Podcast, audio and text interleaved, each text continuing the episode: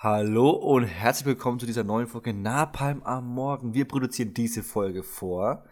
Kenner der letzten Folge wissen Bescheid. Wer auch immer ein absoluter Kenner in jedem Gebiet ist, vor allem im Film, ist der Jan. Servus, was geht? oh, servus, grüezi und hallo. Ja, äh, danke für das Kompliment an der Stelle erstmal, kann ich nur zurückgeben. Ähm, die beiden Kenner unter sich quasi. Äh, wie du sagst, wir, wir produzieren hier vor. Wir haben also keine Hausaufgabe diese Woche zu besprechen. Und was wir, was mir in der Pause zwischen der letzten Folge und der Folge oder, äh, gesagt wurde von dir, ähm, wir brauchen ja diese Woche auch keine Hausaufgabe, denn es kommen ja die Top- und die Flop-Filme 2023 als nächste beiden Folgen und da brauchen wir natürlich auch keine Hausaufgaben.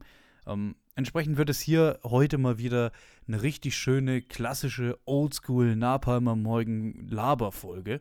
Ähm, das wird schön. Wir haben nicht mal News heute eingepackt, denn wie gesagt, vorproduzieren ist, wir wissen jetzt nicht, was nächste Woche passiert. Wäre jetzt blöd, wenn irgendwas Blödes passiert wäre. Ja. ja. Ich glaube, ich hatte es schon mal. Äh, wir hatten es äh, hier als, wie, wie, heißt die Tochter von, von Elvis Presley? Äh, keine Ahnung, ich weiß, was du meinst. Äh, Lisa Marie, Lisa Marie Presley. Ja, und äh, da haben wir über den Elvis-Film geredet und ich habe sie ganz schön runtergemacht. und dann haben wir die Podcast-Folge beendet. Ich habe mich abends hingesetzt äh, danach und habe aufs Handy geguckt und Lisa Marie Presley war gestorben. Das war dann, ja, das war dann ein bisschen blödes Timing. Um, also, wer weiß, was nächste Woche ist, Jan. Wer weiß, über wen wir heute sprechen, der dann nächste Woche, wie, was weiß ich, Dreck am Stecken hat oder ähnliches. Schauen wir mal.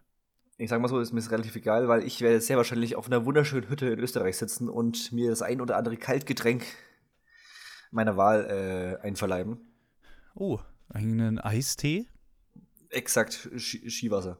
So, pass auf. Wieso gibt es eigentlich so wenig gute Skifilme? Äh, Eddie the Eagle? ja, der, an den muss ich auch denken. Und das ist aber kein richtiger Skifilm. Ich meine jetzt richtig so. Sowas ein bisschen wie Ballermann 6, nur mit Abriss-Ski oder so, gibt's nicht. Nee, Tatsache, Jan. Ich habe mich das so gedacht, oder keine Ahnung gibt's ja alles Mögliche. Also du kannst auch richtig, also kleinen James Bond, also ich muss dann nur denken, so diese Skiverfolgungsjagden in den älteren James Bond, die waren richtig mhm. geil. Aber sowas gab's halt auch lang nicht mehr. Also so ein richtig geiler Winterurlaubs-Skifilm. Naja, es gab schon so Skiverfolgungsjagden im Winter, das gab schon. Also ich denke hier jetzt an den, diesen komischen Film hier, diesen Agentenfilm von diesem Jahr mit, äh, äh, hier, die, die nicht spielen kann. Wonder Woman. Gal Gadot. Stimmt, da waren sie mal ja. ganz kurz schieben. Da haben sie am Anfang ist hier, hier irgendwie diesen Berg hier runtergerast, zum Beispiel. Also ich glaube, so eine Verfolgungsjagd, das kommt schon ab und an mal rein. Äh, mehr schlecht als recht wahrscheinlich teilweise. Aber auch um, nur bei Agentenfilmen. Auch so ein Partyfilm, ja. Partyfilm, Après-Ski. Oh, der würde dann auch Après-Ski heißen, oder? Ja, ja, klar. Sind wir uns da einig? Après-Ski, ja. der Film. Mit Atze Schröder. Wieso denn jetzt Atze Schröder? Weiß ich nicht. Kommt mir so vor wie, wie diese typischen Halt wie so Ballermann 6 oder sowas. Ich meine, das war nicht Atze Schröder, aber irgendwie kam der mir jetzt hier gerade rein. Im Kopf. Oh, wir hatten noch letztens Hangover 4. Hangover 4 nur quasi in den, äh, in den Anden oder so. Hangover 4 in den Anden. Mit Ski. Ja. ja. Und sie verlieren dann ihre Skischuhe und können den Berg nicht mehr runterfahren. Ja. Weil sie haben nur noch ihre Skier, aber ihre Schuhe nicht mehr. Irgendwie sowas. Ähm, der eine wacht dann im Whirlpool auf dem Balkon auf und das dran ist so ein, keine Ahnung, ein Tiger wird schwierig, aber halt irgendwie so ein, so ein, so ein Bär oder halt irgendwie so ein Scheiß. So ein Einfach ein Bär. Hm. Der Bär gehört dann nicht Mike Tyson, sondern Mickey Krause.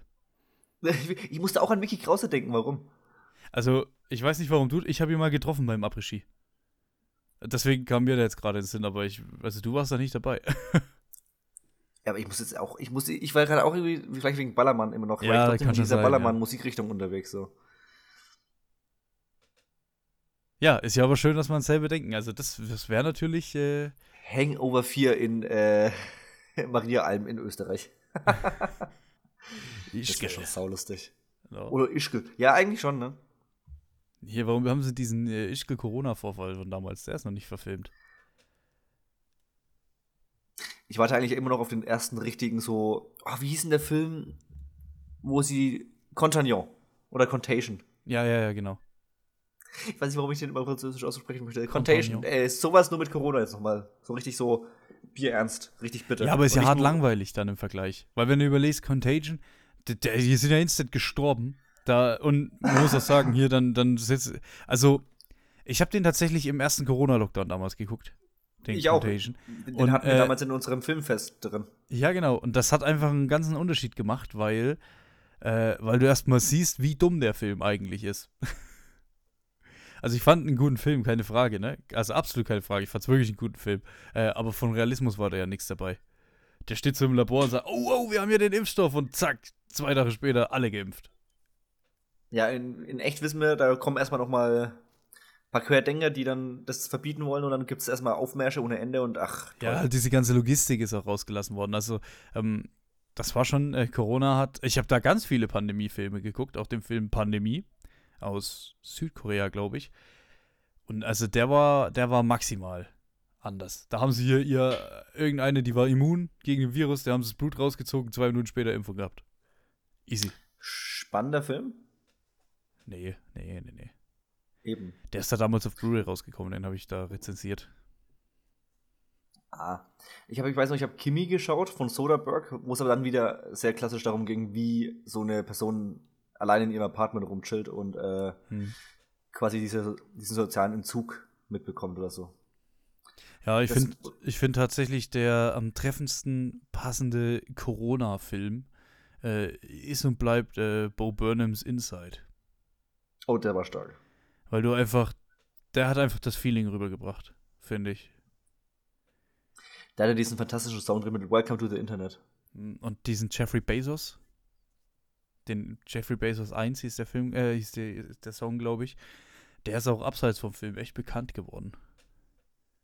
Damals. Weiß ich gerade nicht, muss ich mir gleich äh, später nochmal geben. Mhm. Es gab noch diesen von Michael Bay produzierten, nicht äh, Regie, sondern nur produzierten ja. äh, Pandemie-Film, aber den habe ich noch nicht geschaut. Da habe ich einen Ticken Angst vor. Der soll richtig räudig sein. Den habe ich tatsächlich auch noch nicht geschaut. Ähm, können wir uns ja mal im Hinterkopf behalten. Ist es nicht sogar ein Amazon Exclusive? Äh, ja, möglich ist das. Auf jeden Fall. Es gibt auch manchmal ganz komische Filme, die auf Amazon, Amazon Exclusive sind. Also bei Amazon verstehe ich die Strategien teilweise noch nicht hundertprozentig, aber ja. Ja. Gut, wollen wir mal so ein bisschen äh, reinsteigen, Jan? Definitiv immer. Hier haben wir heute natürlich auch ein paar Filme mitgebracht, wo wir mal so ein bisschen drüber sprechen wollen können, tun. Ähm, bei mir steht es heute im Großen und Ganzen ein bisschen unter dem Motto, äh, besser als gedacht. Die Filme, die ich heute mitgebracht habe. Ähm, okay. Und dann lass uns doch für den Anfang mal über Dungeons and Dragons sprechen. Sehr schön. So, wir haben dann äh, Chris Pine dabei, wir haben dann Hugh Grant dabei und eine äh, Vera Farigma heißt sie, glaube ich, ne? Yes, sir. Die Frau aus Fast and Furious. Ähm, Michelle Rodriguez. Weiß sie nicht Vera Farigma? Nein. Wer ist denn Vera Farigma? Das, das ist eine Blonde. Ah, nee. Ja, dann ist es Michelle Rodriguez. du bist gerade ganz, ganz kurz ein bisschen abge... Ich, also, ich war auch verwirrt. Ich dachte, du hast die andere gemeint.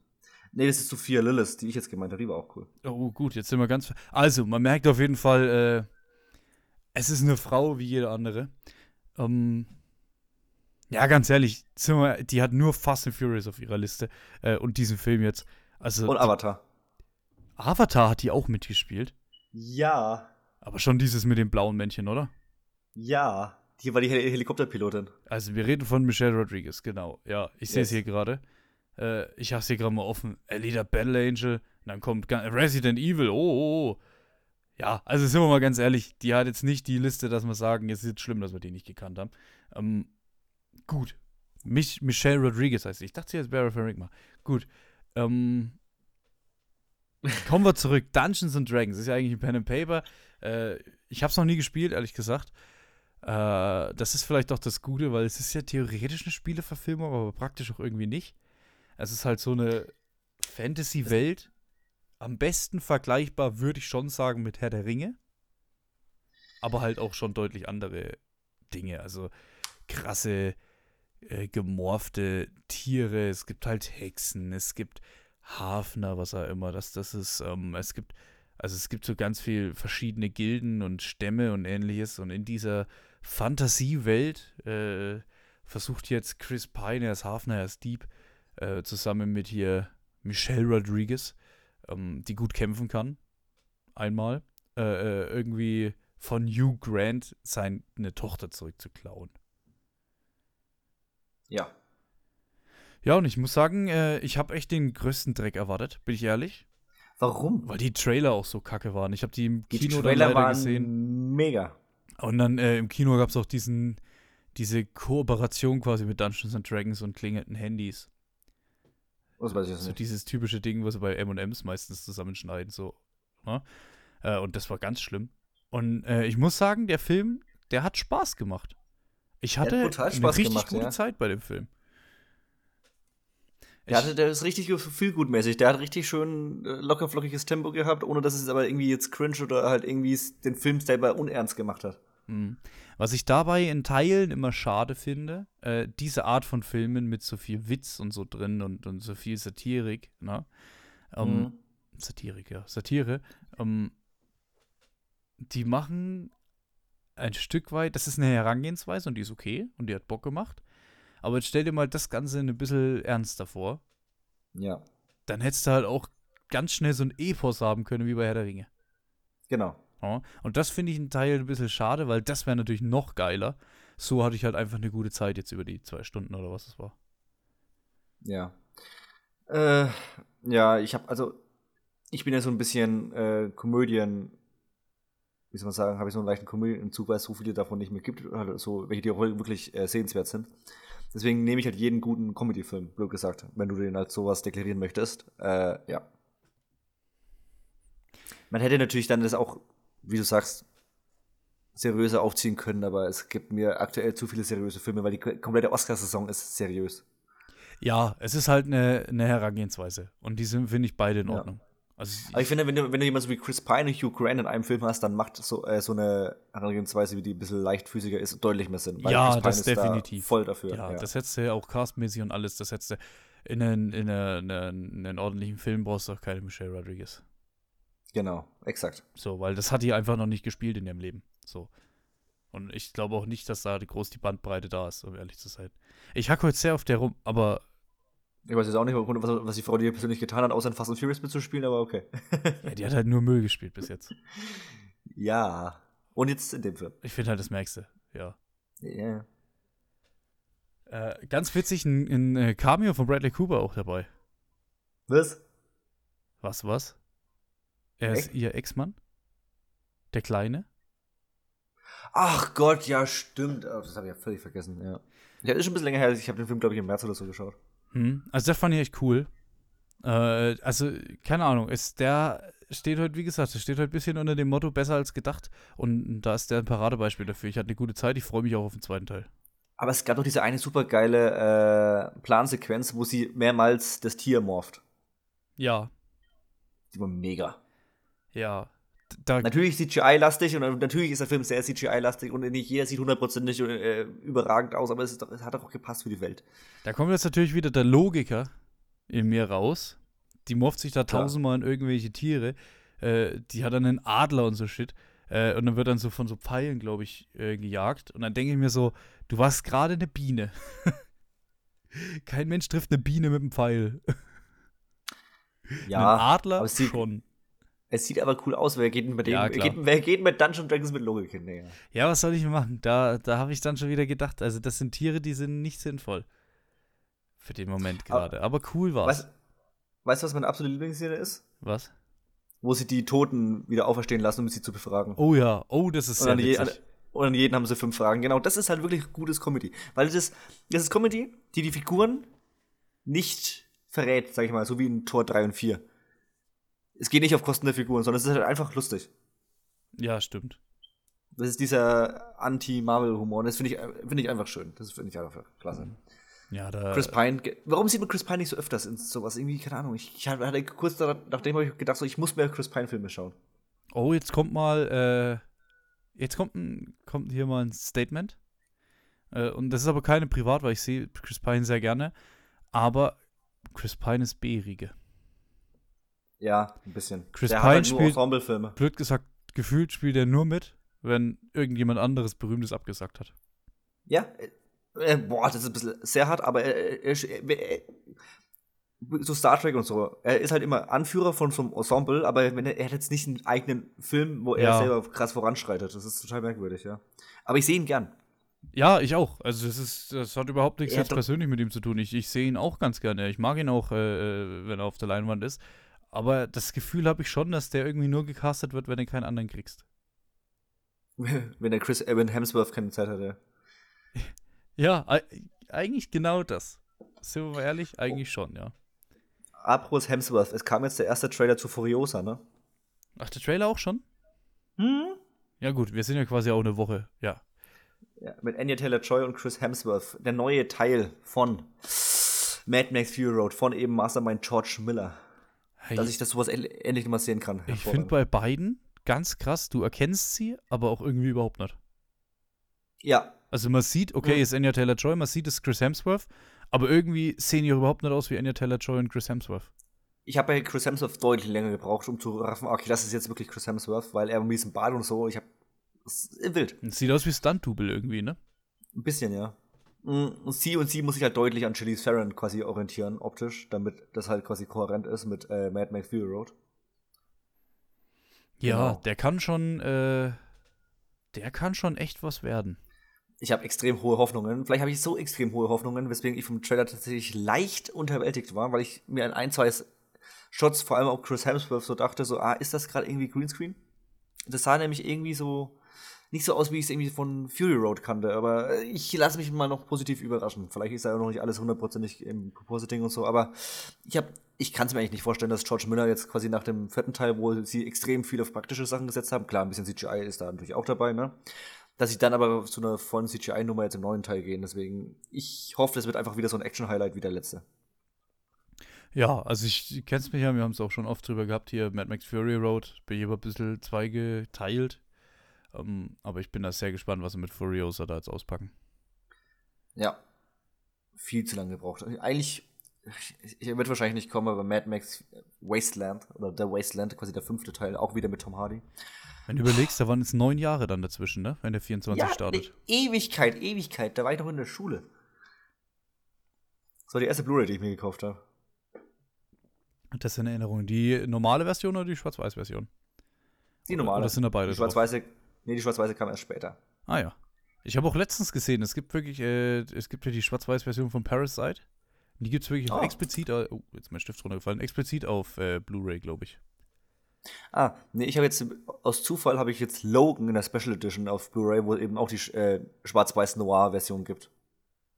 Oh, das ist cool. Das, da, hast du die schon gesehen, die schwarz-weiße Version Nee, nee, von Logan? nee, nee. Nee, das werde ich mir wahrscheinlich tatsächlich in nächster Zeit mal geben, weil ich, bin da schon interessiert. Und Logan kann man sich immer wieder anschauen. Was ich tatsächlich äh, ein, zwei Mal gemacht habe, ähm, habe mir einen Film angeschaut und habe auf dem Fernseher äh, die Sättigung auf Null. Dass der Okay. quasi vom Fernseher her aus äh, äh, schwarz-weiß ist. Denn es ist ja nun mal so, ein Schwarz-Weiß-Film ist deutlich schwerer auszuleuchten wie ein äh, Farbfilm. Mhm. Und äh, ich habe zum Beispiel mit Once Upon a Time in Hollywood gemacht, habe den auf Schwarz-Weiß runtergezogen. Und es ist wirklich verblüffend. Teilweise Szenen, die sehen richtig schlecht aus in Schwarz-Weiß. Und teilweise Klar. guckst du, in Fil also guckst du Szenen davon und denkst, boah, sind die gerade stark hier. Also du merkst, gerade wenn du die Sättigung komplett runterdrehst, merkst du erstmal, wie krass das teilweise auch ausgeleuchtet ist. Also es ist wirklich spannend. Kann ich jedem nochmal empfehlen, das mal auszuprobieren und wirklich mal einen Film, den man schon gesehen hat, einfach mal die Sättigung auf Null zu drehen. Das ist wirklich teilweise, das ist ein Unterschied von ganzen Welten. Ja, warum soll ich das machen? Ja, einfach mal, um, zu, um sich das mal, anzugucken. Ja. Ich, also ich bin halt Fan davon, wenn es quasi so eine alternative Version gibt, offiziell, von halt dem Regisseur, beziehungsweise halt vom Studio. Aber wenn, aber wenn das halt nicht beabsichtigt ist, wüsste ich nicht, warum ich es machen soll. Ja, du kannst es dem Film am Ende vom Tag nicht ankreiden, dass der schwarz-weiß scheiße aussieht, so, ne? Ähm, Ja. Aber, aber es, du merkst halt, du merkst halt deutlich teilweise, wie die Lichtverhältnisse anders sind, welche Szenen besser ausgeleuchtet sind, äh, welche Szenen, und, und es ist wirklich krass, was es für einen Unterschied gibt, ob eine Szene in schwarz-weiß auch funktioniert oder eben nicht. Das ist wirklich Also wird krass. wahrscheinlich, also wird wahrscheinlich kein Marvel-Film der Welt in Schwarz-Weiß funktionieren, weil die alle absolut beschissen ausgeleuchtet sind. Ich würde behaupten, in Marvel gibt, es gibt nicht einen Marvel-Film, in der ein Pixel schwarz vorkommt. Ja, die haben diese komische Kamera, die nicht 100% nativ schwarz äh, drehen kann. Ja, es ist alles nur abgegraut. Ich würde, ja? ich glaube, es gibt im gesamten MCU keine Pixel schwarz. Ja, ich würde sagen Iron Man 1 vielleicht noch. Ja, ist möglich. Ja, gut, vielleicht. Der, wenn, du, wenn du jetzt Iron Man, wenn du die Rüstung von Iron Man 1 anschaust, im Gegensatz zu dem, was irgendwie mhm. hier, das, was auch immer das für ein Viech war in Wakanda Forever, das ist Welten, also das, wir reden davon über 15 Jahre Unterschied, das ist Katastrophe. Egal. Egal. So, Egal. Dungeons Dragons. Es kommt, es kommt ja ein zweiter Teil, oder es ist, wir sind zumindest sehr in Gesprächen für einen zweiten Teil. Ja, ist doch gut. Ich freue mich drauf. Ja. Wäre jetzt kein Film, wo ich ins Kino renne, bin ich ehrlich. Aber so daheim schön äh, Streaming mal kurz zwei Plus, Stunden, das, ja. dafür ist es genau der richtige Film, finde ich. Genau, perfekt. Perfekt. So, so, so, so, so. Was auch kommt, ist eine Neuauflage von Mean Girls. Ja, du hast den alten dann quasi gesehen? Und ich habe den alten mir mal geschaut, äh, wurde dazu leicht genötigt, aber muss sagen, der, der ist deutlich besser, als ich gedacht habe. Also der ist wirklich legit gut. Okay, erzähl mal ein bisschen, um was es geht und so. Ich habe gar keine Ahnung. Äh, Lindsay Lohan ja, okay. kommt aus Afrika an eine neue Schule, an der Highschool in den USA. Da, und es ist dann wieder sehr, also sehr, sehr Standard, dann gibt es da die, die Clique von eben äh, war, den Sportlern, war, von den Nerds, ja. von den gut aus, also in Klammern gut aussehenden äh, beliebten Mädchen und dann halt noch ein paar Weirdos und so und bla bla bla. Und sie wird halt erstmal von so den zwei, nennen wir es mal, erstmal so ein bisschen Weirdos aufgenommen, die dann was sich als sehr korrekt und so herausstellen. und sie haben dann einen Plan, ey, weil sie auch so ein bisschen von dieser Girly-Truppe, sage ich mal, äh, wie soll man sagen, interessiert eingeladen wird an ihren Tisch, schmieden sie einen Plan, dass sie da undercover reingeht und quasi sie irgendwie was aushacken möchten, um die zugrunde zu bringen. Einfach nur, weil die die Schule so ein bisschen terrorisieren, ne? Mhm. Ja, das sind die sogenannten Mean Girls. Und deswegen Wie lange sind sie noch unter Undercover drin. Der ist 97 Minuten, der ist ganz kurz. Ja, okay, weil habe ich mir jetzt gedacht, dass der jetzt nicht zweieinhalb Stunden hergibt. Das ist, du denkst halt, es ist ein typischer Highschool-Film, aber der ist erstaunlich gut geschrieben. Weißt du warum? Weil Tina Fey den geschrieben hat. Ah ja. Tatsächlich, Tina Fey spielt auch mit, Amy Poehler spielt auch mit. Generell sind relativ viele aus dem damaligen SNL-Cast dabei. Und das wertet den Film schon extrem auch, weil auch der Direktor und so, die, die haben, du siehst, also der Film hat jetzt nicht unfassbar was Neues. Vielleicht für damalige Verhältnisse von 2004 oder so, keine Ahnung. Äh, aber jetzt im Nachhinein reißt nichts raus.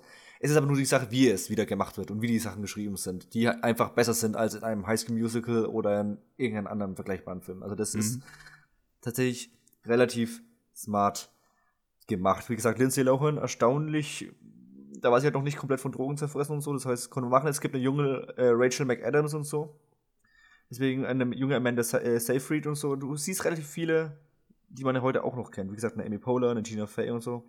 Ist ganz witzig. Das, was, worauf ich jetzt einfach hinauskommen möchte, es kommt jetzt, es kam dann irgendwann Mean Girls 2, der hat aber dann nichts mehr mit dem Originalcast und so zu tun. Und jetzt kommt eben ein Remake. Hm. Auch von Tina Fey. Und jetzt kommt's, der Trailer war absolute Oberkatastrophe. Warum? Da ist absolut nichts mehr von diesem Wortwitz oder von irgendeinem Stil von diesem alten Teil irgendwie äh, zu erkennen. Es wirkt einfach nur so wie eine Version, also, äh, böse Zungen würden behaupten, eine Walker-Version von dem Original Mean Girls, weil sie kommen quasi auch an diese neue Schule. Und sie versuchen diese Gruppen da zu etablieren, aber es wirkt dann sehr wie so die vierte Staffel Sex Education. Es wirkt wie so ein LGBTQ plus Paradies, blöd gesagt. Okay. Ohne das jetzt irgendwie negativ zu meinen, aber es es wirkt, es, einige Parteien wirken sehr überrepräsentiert. Über ja. Deswegen, ich glaube, der Film ist jetzt, ist jetzt so einer der, was heißt einer der letzten, aber einer von denen, die jetzt noch, wie, wie immer noch in diesem Fahrwasser äh, entstanden sind, dass man so eine gewisse Message äh, durchbringen möchte. Und das ist, und es riecht halt einen Ticken zu sehr danach. Und das finde ich gerade ein bisschen schade. Vielleicht wird es trotzdem ein guter Film, aber diese, der Film, also der Trailer schreit schon so nach, nach, äh, wir machen alles nicht aufs optische wie der Originale. Ich weiß ja nicht, ob der Original, ob der Film jetzt überhaupt funktionieren kann, weil die Hauptessenz vom, vom ersten Teil war halt, dass die Mädels die Leute aufgrund ihrer Oberflächlichkeit halt zugrunde äh, halt fertig machen. Und wenn das ja, halt, dieses klassische Highschool-Ding einfach. Ja, wenn, wenn, man das aber heutzutage nicht mehr machen kann oder nicht mehr machen möchte, weiß ich halt nicht, was, was der Film mir dann am Ende erzählen will. Es kommen auf jeden Fall auch irgendwelche äh, Einlagen, äh, so Musical-Einlagen trotzdem irgendwie rein. Die gab es im Original eigentlich nicht. Äh, deswegen keine Ahnung, was sie mit dem Film vorhaben. Ich glaube wirklich, sie nehmen einfach nur den Namen vom Original, weil der bekannt ist und machen einfach einen anderen Film. Das ist schon möglich, ja. Total komisch, ja. Ja, müssen wir mal schauen, Ja, aber- was dabei rauskommt. Ich, Aber schaut euch den Original. Mean Girls an. Der ist legit nicht schlecht. ja, kann ich, mal, kann ich mir ehrlich gesagt denken. Es gibt so ein paar Highschool-Filme, äh, allen voran finde ich äh, zehn Dinge, die ich an dir hasse, die sind Ja. einfach gut. Klar, an zehn Dinge, die ich an die hasse, kommt, kommt jetzt der nicht ran. Dazu ist er jetzt ein bisschen zu, vielleicht kitschig oder so, ne? Aber der, den kann man machen. Alter. Den kannst du echt mal, kannst äh, dir mal schnappen und äh, mal anschauen. Das geht. Und vor allem ist er kurz. Ja, und damit kennst du dich aus. Weiter. ähm, wir bleiben bei dem Motto, äh, besser als gedacht. äh, ich habe, wie gesagt, ich, ich fülle gerade ein bisschen auf für die Flop- und Top-Liste. Ähm, ja, um vielleicht einen kleinen Spoiler rauszuhauen, bei dem hat's mir, ist es mir nicht gelungen, der wird weder auf äh, die eine noch auf die andere Liste kommen. Ähm, aber ich habe mir den zweiten Shazam auf, äh, angeschaut. Ach du Scheiße. Fury of Gods, glaube ich, ne? Ja. Äh, Warum hast du das gemacht? Ja, weil er dieses Jahr rausgekommen ist. Und Ah, ja. ich, ich habe halt für die Flop-Liste gesucht. Ich dachte ehrlich, dass der, dass der schlecht wird, um ehrlich zu sein. Aber ich fand ihn nicht so kacke. Also in meiner Erinnerung war das schon ziemlich Müll. Also, der hat, äh, also, wie soll ich denn sagen, es ist ein, Obwohl es geht, ich habe mir auch drei Sterne gegeben. Okay, ja, es ist, ist ein. DC-Film, okay. DC-Superheldenfilm ist nach aktuellem Stand nie ein gutes Zeichen. So. Der erste Shaz- Shazam war ja ganz witzig. Jetzt äh, ist hier diese ganze Familie, diese ganzen Kinder, die Shazam sagen und dann sind es alles Superhelden. Ähm, als Gegenspieler bekommen sie prominent, äh, prominente, äh, wie soll ich das sagen? Drei Schwestern, die sehr prominent sind, äh, gespielt nämlich von äh, Rachel Siegler, Helen Mirren und Lucy Louis. Ähm, ich fand die allererste Szene maximal cringe, ehrlich gesagt. In dem Museum muss ich das abholen. Aber es war äh, äh, sehr, ein sehr geiler Effekt, so dass sich plötzlich alle versteinern und so. Ähm, keine Ahnung, ich fand den, ich fand den jetzt nicht wunder was wie gut, aber ich fand ihn auch nicht wunder was wie schlecht. Der hat einfach, der, da bleibe ich wie bei, äh, bei Dungeons and Dragons. Ich hatte eine gute Zeit, ich habe mir den angeguckt und dann hat es auch gepasst. Du schüttelst mit dem Kopf? Der Film hatte so absolut keine Aussage. Nee, die auf keinen Fall. Der hat auch so total unnötige Cameos drin, um irgendwie so einen letzten Verbindungspunkt zum DCU zu haben. Aber, weil, Wieso zum DCU? EU. Ich weiß, dass es hier ein großes, eine große, Oder- große Kontroverse gab wegen einer bestimmten Produktplatzierung. Und die ist schon auch, die ist schon auch hart cringe mit den Skittles. Sie suchen so Einhörner, weil Einhörner retten sie und Skittles und dann sagt sie wirklich, äh, also ich habe es in der deutschen Synchro geguckt, aber ich weiß offensichtlich, was er auf Englisch gesagt hat. Dann sagt sie wirklich, sie gibt diesem Einhorn so die Skittles. Sagt, das ist das, was bei uns an Ambrosia auf der Welt am meisten rankommt. Ja, und dann sagt sie, wirklich, taste the rainbow. Und das sagt sie aber mehrmals. Das sagt sie nicht nur einmal, das sagt sie danach auch nochmal. Ähm, und das war schon ziemlich komisch, sind wir ehrlich. Ähm, hey, aber ich kann, also ich kann jetzt nicht behaupten, dass ich eine scheiß Zeit hatte, wo ich den geguckt habe. Ich fand den echt Hm. ganz unterhaltsam. Der ist so vor sich hingeplätschert. Ähm, die Dynamik zwischen den, zwischen den, den Superhelden fand ich ganz cool, auch wenn jetzt nicht Ja, die Masse vorhanden war. Ja, das war auch das Starke schon im ersten Teil, ja. Dass, dass die Kiddies untereinander relativ gut harmoniert haben. Ja, es gab ganz nice Tropes hier irgendwie mit diesem, mit diesem Raum, mit den ganzen vielen Türen zum Beispiel und so. Ähm, also ich, ich weiß nicht, ich äh, wundere mich, dass ich das so sagen kann, aber ich kann mich wirklich überhaupt nicht beschweren. Es ist ein Shazam-Film, ich bräuchte jetzt keinen dritten. Ich hätte jetzt auch vielleicht keinen zweiten gebraucht. Aber wenn er gerade so da liegt, schaust du ihn dir mal an. Hast einen guten Nachmittag, guckst anderthalb, zwei Stunden, wie lange er geht. Und dann, ähm, dann passt es auch. Finde ich. Ah, das, für mich ist es wirklich so dieses Abtropfen vom DCEU. So, das, das hat man bei dem Film irgendwie auch gemerkt, weil bei dem Film, sagen wir so, das wäre auch erfolgreich geworden und es würde mit dem DC weitergehen. Was das, der Film hätte so, das wäre so ein Iron Man 2 Ding gewesen. Oder ein Tor 2, so eine komplette Nullaussage. Einfach nur Filmmaterial, wir brauchen im Jahr noch einen Film. Ja, ich. Jetzt hat der Regisseur, jetzt hat der Regisseur von dem Film sogar gesagt, er macht jetzt keine Superheldenfilme mehr, der Sandberg. Ja, dann ist ja wahrscheinlich Shazam auch durch.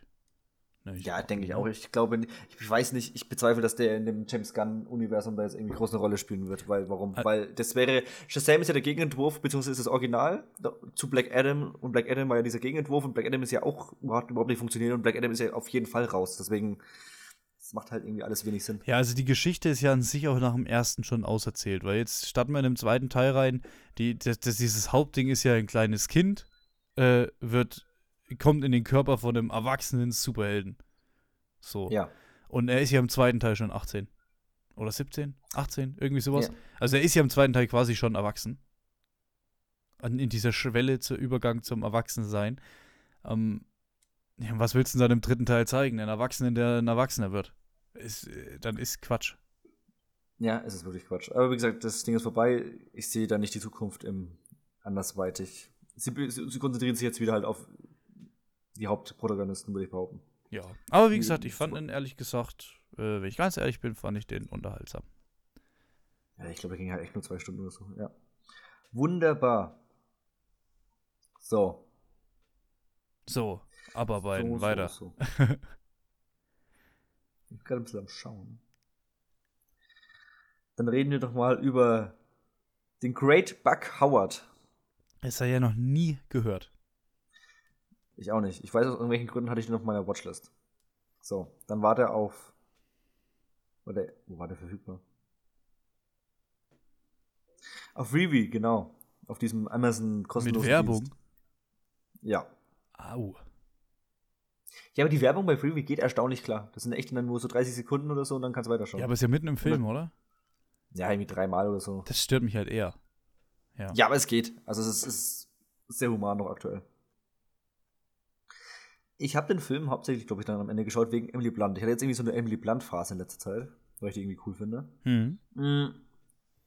Sie spielt aber in dem Sinne jetzt nicht die Hauptperson. Die Hauptperson wird gespielt von John Malkovich. Er ist ein in die Tage gekommener Zauberer oder Zauberkünstler, der früher mal ganz groß in der Tonight Show war und seitdem immer noch so ein bisschen sein Ruf ihm nachhängt. Er rennt auch ein bisschen so desillusioniert desillusioniert durch die Gegend. Er fragt zum Beispiel jeden Abend so, wie viele Karten haben wir verkauft, wenn er in irgendeinem kleinen Stadt- oder Vorort auftritt.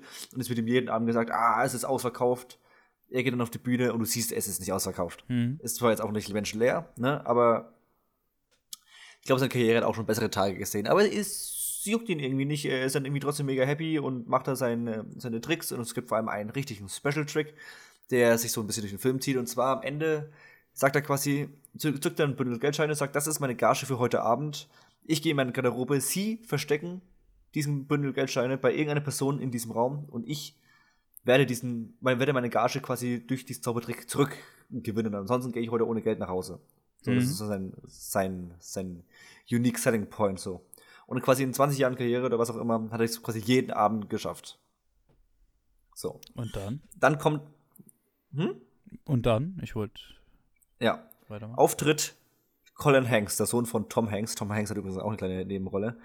Wird der neue Assistent von ihm und sie sind quasi wie so ein bisschen buddymäßig, äh, pendeln sie an und er ist total fasziniert von diesem komischen, abstrusen Zauberkünstler, der aber, wie gesagt, der will nicht wahrhaben, dass seine Karriere so ein bisschen zu Ende ist. Dann kommt eben noch Emily Blunt dazu, die versucht dann quasi so marketingmäßig ihn wieder in die Tonight Show zu bringen, dann schaffen sie es nicht und es ist ein total weirder Film, weil es gibt quasi keine Narrative, außer dass sie so ein bisschen durch verschiedene Stationen tingeln, er immer wieder diesen Trick aufführt und sie einfach nur versuchen, irgendwie ihn wieder in diese Tonight Show zu bringen. Das ist so dieses, dieses ganz große Narrativ vom Film, dass er wieder in diese Tonight Show möchte. Aber da ist mittlerweile auch ein anderer Host und bla bla. Es ist total komisch. Der Film geht auch irgendwie gefühlt nur 90 Minuten und ich weiß nach wie vor hundertprozentig nicht, was ich da geschaut habe, weil er war irgendwann einfach vorbei. Aber ich weiß nur, dass die 90 Minuten waren irgendwie unterhaltsam. also hat Spaß gemacht quasi.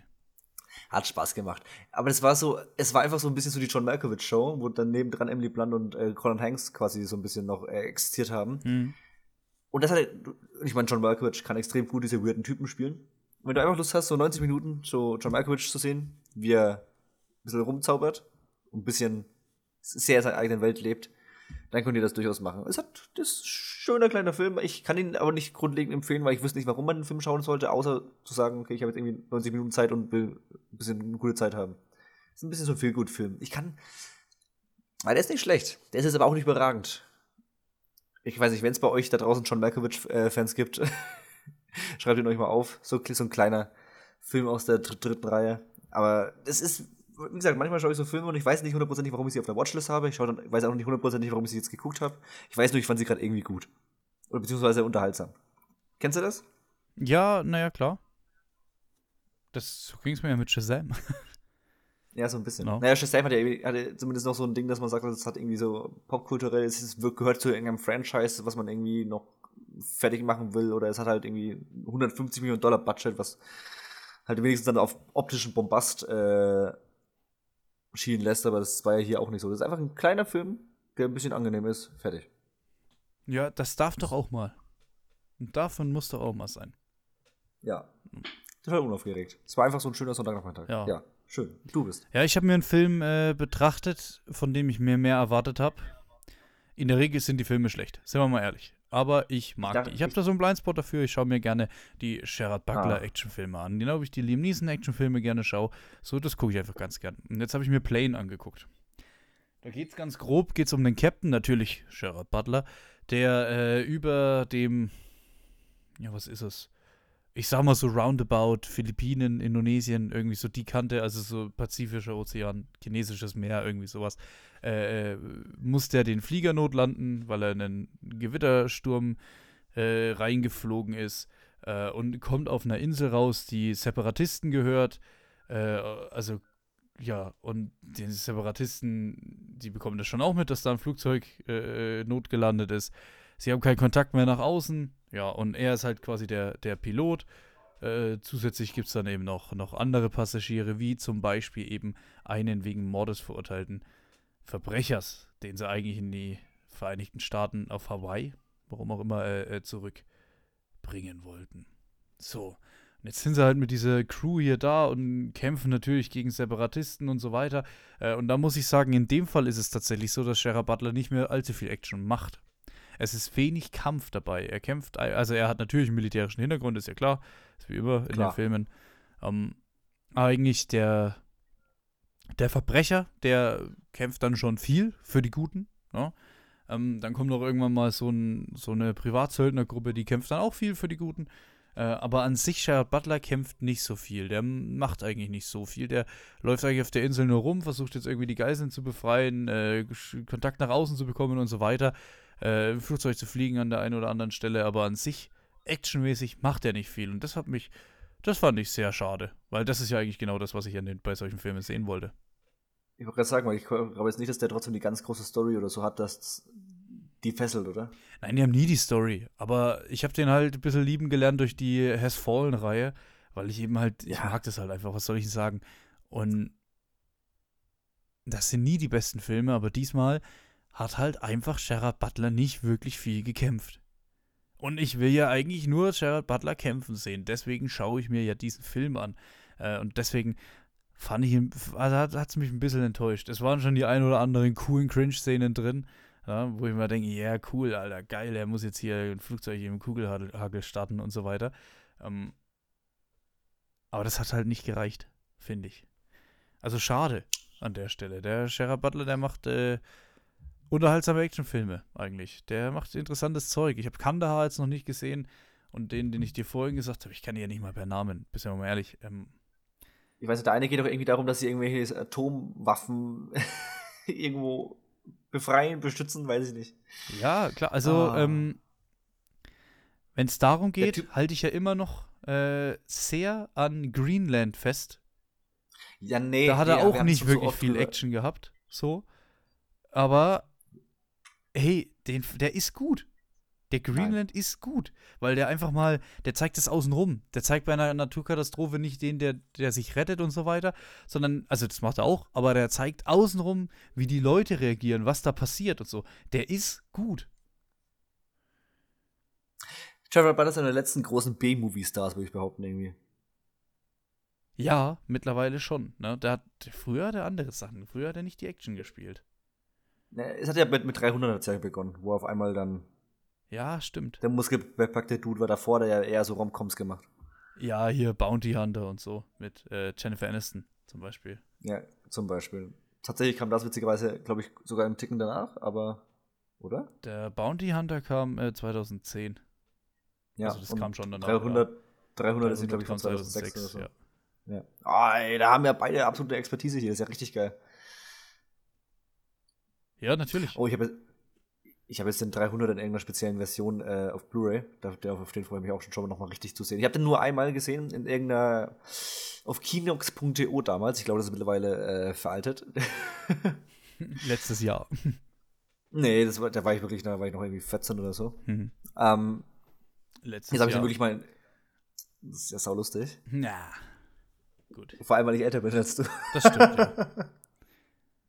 Na, auf jeden Fall, äh, Jetzt hab, ich habe jetzt richtig Bock, mal in so richtig, richtig, richtig geilen Quali zu sehen. Generell habe ich jetzt fast alle Zack Snyder-Filme auf Blu-ray in irgendeinem Extended Cut. Ja, das ist ja äh, gar keine Geldverschwendung. ja, ich wollte nur deine, ich wollte deine Reaktion sehen. Das war genauso, wie es mir vorgestellt habe. Dieses ja, leichte, wirklich sicher, dafür gibst du Geld aus? Ja, gebe ich. Jetzt müsste ich mal kurz nachgucken, was, was später kam. Moment.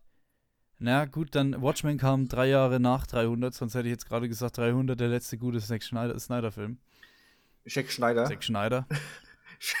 der Jack Schneider-Film. Was ist, denn, naja, was ist die deutsche Version von Zack? Gibt's nicht, glaube ich. Zack ist ja wirklich so, so ein richtig urtiefe amerikanischer Name. Zacharias? Wer sagt denn das? Zacharias Schneider? Ja? Wäre das was? Dann Schneider oh, ich weiß schon, wie ich mein Kind nenne. Ja, beim Harald ja. Töpfer. Ja. Zacharias, Alter. Richtig geil. Nee. Ja, ich habe jetzt auch äh, hier, wie heißt der, äh, Sucker Punch und irgendwas Extended Cut und so. Ach, es wird ein Fest. oh Mann. Ja, wenn du meinst. Ja.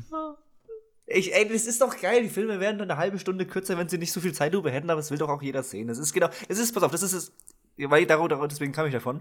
So wie du diese Jared Butler Actionfilme magst, mag ich halt diese pompöse Zack Snyder, Michael Bay Extravaganz auf dem Bildschirm. Ja, Unnötig wie Sau, aber ich mag's. Wir haben halt alle Guilty Pleasures. Was willst du machen? No? Ich gucke ja auch, hey, bei mir ist es, du sagst hier, ist es Zack Snyder und Michael Bay. Bei mir ist es äh, ganz ehrlich, diese ganzen Actionfilme mit irgendwelchen wilden Stars hier, Gerard Butler, Liam Neeson etc. Und die, äh, ja. bin ich ganz ehrlich, die Till Schweiger-Komödien. Wobei der Unterschied ist, die Till Schweiger-Komödien, die mag ich nicht. Da mache ich mich einfach nur gerne lustig drüber, wenn ich sie schaue. Das ist der große ist Unterschied. So Ne? Also auch eine Art von Selbstgeißelung, ja. Es weiß. ist kein Guilty Pleasure, ich finde die schon auch schlecht. also, weil alles andere würde mich jetzt äh, nach 133 Podcast-Folgen über Film disqualifizieren, hier wieder eine Folge drüber zu machen. Äh, aber ich mache mir halt wahnsinnig gern lustig drüber, wie schlecht diese Tischweiger-Filme sind. Tischweiger ist ja der deutsche Adam Sandler. Nee, Adam Sandler ist besser. Ja, schon. Adam so. Sandler ist besser als Tischweiger. Jeder. Also, wir, also Uwe Boll ist besser als Tischweiger. Also ganz oh, ich weiß nicht, also nach, nach dem Handau-Film weiß ich nicht. Ja, nee, doch. Bleibe ich also ich, zu 100%. Ich, ich, ich habe das Gefühl, nee, Uwe Boll ist für mich noch, Uwe Boll ist noch so ein Ticken menschenverachtender. Da lässt sich drüber streiten, würde ich behaupten, aber ich meine filmisch, filmisch. ja. Schön. So, ist ein ganz schön wildes Ziel, was du da ausgewählt hast, nämlich Wild Target. So, oh, oh, oh. Übergang des Todes, jawohl. Der ist sehr gebaut wie Sau. Kennst du den? Wild Target. Nee. Film von 2010. Pass auf. Ein Film, wo Rupert Grint mitspielt. Also, da ist es schon eine äh, Erwähnung wert. Ja, also definitiv. Ronald Weasley. Martin Freeman spielt auch mit in der Nebenrolle. Sau cool. Hauptsächlich spielen aber hiermit das drei, das ist ein Trio aus Rupert Grint, Emily Blunt und Bill Nighy. So, Bill Nighy ist ein Auftragskiller, aber es, diese Art von Auftragskiller, die so sehr gentleman-like ist, äh, trotzdem noch irgendwo so Moral Moralkodex hat und er hat so leicht autistische Züge. Also spielt er sich selbst wieder? Ein bisschen, ja. Ja. Also, dass alles ein Ticken zu perfekt ist. Verstehst, du, was ich meine? Also, der, Mhm. Ja, ja. So, so ein bisschen wie äh, Michael Fassbender in The Killer, nur dass er noch eine Spur drüber ist und tatsächlich aber auch die Leute killt. Ja. so ein bisschen. Mhm. Und natürlich auch alles mit diesem, ist ein britischer Film, also dieser leicht schön trockene britische Humor ist drin und irgendwann ist halt irgendwie Blunt, die ist Kunstfälscherin, fälscht von irgendeiner Mafia Kunst. das Ding, gibt das Falsche zurück, um die halt ein bisschen zu verarschen. Deswegen deswegen die Mafia den Typen, äh, also Mel- Belnahi anheuert, um sie zu töten. Er verliebt sich aber in sie, ne, bla bla bla bla bla. Und dann kommt auch irgendwie Robert Grint rein, der irgendwie so ein obdachloser Penner ist oder so, keine Ahnung, total wildes Ding. Aber erstaunlich gut. Dann werden sie gejagt von Martin Freeman und von der Polizei, müssen sie quasi dann aufs Land verziehen in sein ähm, Elternhaus und so. Und dann lernen sie sich halt irgendwie besser kennen. Es gibt aber schöne Verfolgungsjagden, erstaunlicherweise die Briten, die können dann teilweise. Es, hat diesen, es, ist, halt- es ist so ein schöner kleiner BBC Sonntagnachmittag-Film. Aber der ist echt gut. Der ist echt gut.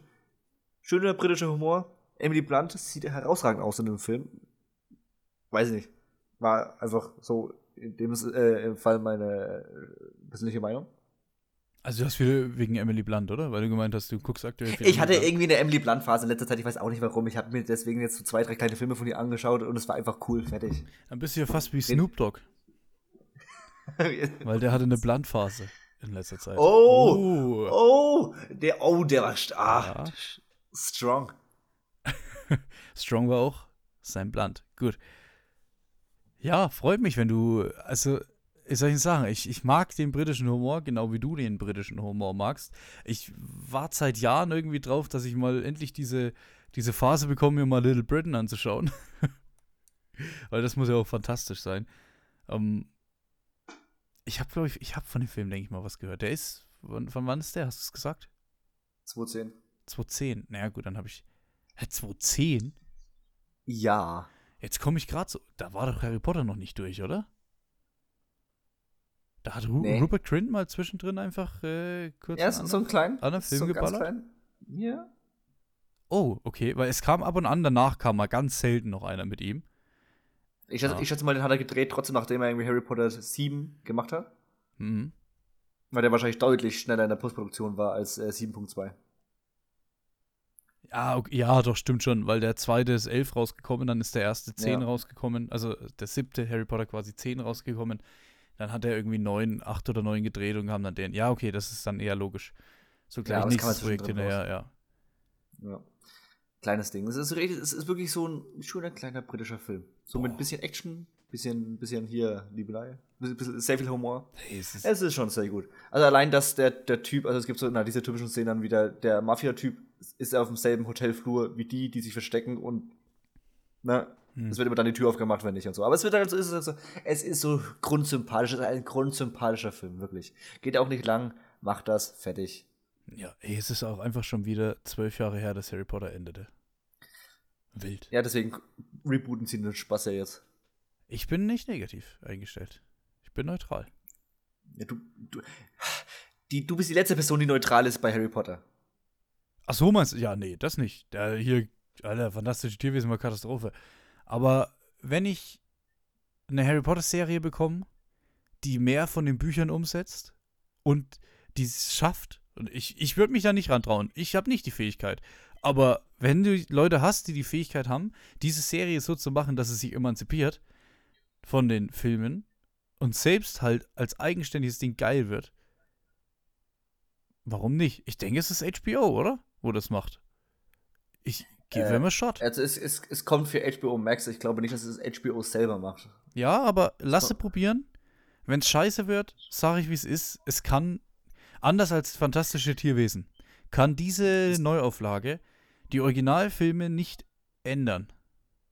So, die bleiben so, wie sie sind. Die bleiben äh, äh, meine Kindheitsliebe, wie sie sind. Das sind auch keine perfekten Filme, sind wir mal ehrlich.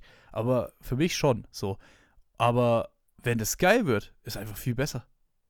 Das Ding ist, wenn HBO das macht, dann sehen wir aber, äh, wie sich die Jungs und Mädels in die jeweils anderen Schlafzimmer äh, sneaken und wie sie sich ein bisschen zu viel mit Butterbier äh, voll laufen lassen. Alter, stell dir mal eine R-Rated-Version von Harry Potter vor. Exakt, das wäre nämlich HBO. Deswegen glaube ich, also wird es eine normale Warner-Produktion für Max. Ja. Gut. Jan. Oh, ey, ey, Harry Potter ab 18, dann wirklich mal mit diesen, mit diesen verbotenen Flüchen, die man die wirklich mal wirklich sieht und dann. Boah. So als Highschool-Ding, ne? Ja. Oder College-Ding. Blumerton State-Style. Ja, was können wir heute, welch, welches, welches Tier aus dem verbotenen Wald können wir heute irgendwie äh, die Schuppen abziehen, zerstampfen und irgendwie ziehen? Ja. Mensch, Ron Weasley schon wieder nackt im Hufflepuff-Floor erwischt, ne? Ja, Mensch. Ja, ja, komisch, Mann, Mann, Mann, du. Ja, gut. Äh, das war's dann mit der Folge hier. Ich, ich, ich sag nur, du viel, viel Safttrank. Oh, ja. Oh, oh. Hier auf The Boy-Style, ja? Oh, das oh, ei, ei, ei. Ja, äh, nächste Woche wird's wild, Leute. Nächste Woche am, was ist es, der 21.12. kommt unsere offizielle Flopliste 2023, die einzig wahre Flopliste 2023, äh, beziehungsweise Listen, wir machen ja beide eine. Ähm, und die Woche drauf, am 28. kommt dann das Jahreshighlight, wie jedes Jahr, äh, die Top-Filme 2023, gefolgt vom ersten Podcast des 24er Jahres mit der ja, Vorausschau, mit der XXL-Vorausschau, was gucken wir uns 24 alles an. Also es stehen uns grandiose Wochen abseits von Weihnachten äh, bevor. Ich hoffe, ihr bleibt mit uns am Ball. Äh, und dann würde ich sagen, hören wir uns nächste Woche wieder mit den Flop-Filmen. Bis dahin, ciao.